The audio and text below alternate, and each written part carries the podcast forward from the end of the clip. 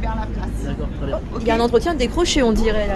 Oui, il a un bon profil. Mission accomplie pour Gaëtan, étudiant en première année de médecine à Tours. Après trois entretiens sur différents stands du job dating, il décroche un emploi saisonnier en tant que préparateur de commandes. Sur juin-juillet, pas forcément demander tout le temps des sous aux parents et tout, c'est pas forcément facile pour eux non plus. Le job d'été, premier palier pour l'autonomie. Tout comme Gaëtan, Ophélie souhaite se prendre davantage en charge. Parce qu'il faut payer le permis, il faut payer les études, c'est pas aux parents de tout payer, hein, parce que ma mère va me dire non, tu te débrouilles.